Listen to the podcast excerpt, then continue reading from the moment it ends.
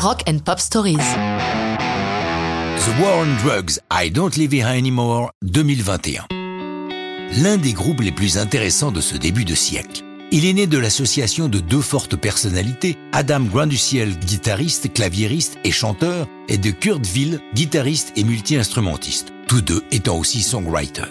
Il voue un culte à Dylan et la musique qu'il produit est au confluent du classique rock américain, Dylan et Springsteen, mais aussi d'une musique plus planante comme celle de Brian Eno, sans oublier l'influence du rock alternatif comme Nirvana ou Soundgarden. Cependant, soucieux de bâtir une carrière solo, Ville quitte leur association, laissant Grand du Ciel seul aux commandes. Les albums se suivent, mais le groupe est très instable, ce qui ne les empêche pas de connaître le succès, décrochant un Grammy Award de meilleur album rock pour A Deeper Understanding en 2018. Avec I Don't Live Anymore, l'album suivant, The War on Drugs trouve enfin une certaine stabilité avec le bassiste David Hartley, le batteur Charlie Hall, le clavier et saxophoniste John Natchez, le multi-instrumentiste Anthony Lamarca et le pianiste Robbie Bennett.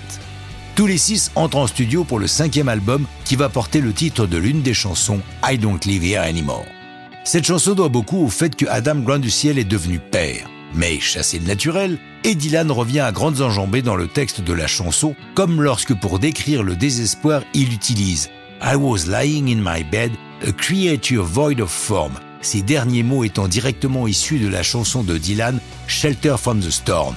Grand du ciel se justifie en disant C'est tellement une façon géniale de décrire quelqu'un qui ne ressent rien, quelqu'un qui est dans la tourmente et brisé. Il ne se contente pas de cet emprunt, ajoutant Like when we went to see Bob Dylan, we danced to Desolation Row. L'hommage est direct. Pensant que c'était trop, il a failli jeter tout son texte. Puis, à la réécoute, il a pensé Pourquoi tout balancer? Parce que je fais référence à mon songwriter favori. Et alors? En studio, la production est assurée par Sean Everett, qui a souvent travaillé avec les Killers. Avec Grand du Ciel, ils veulent un son années 80.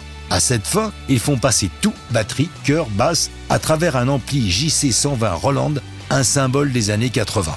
Les harmonies vocales sont assurées par leurs amis du groupe Lucius. L'album est précédé le 19 juillet 21 par le single Living Proof et la chanson titre I Don't Live Here Anymore sort le 15 septembre, un mois avant l'album.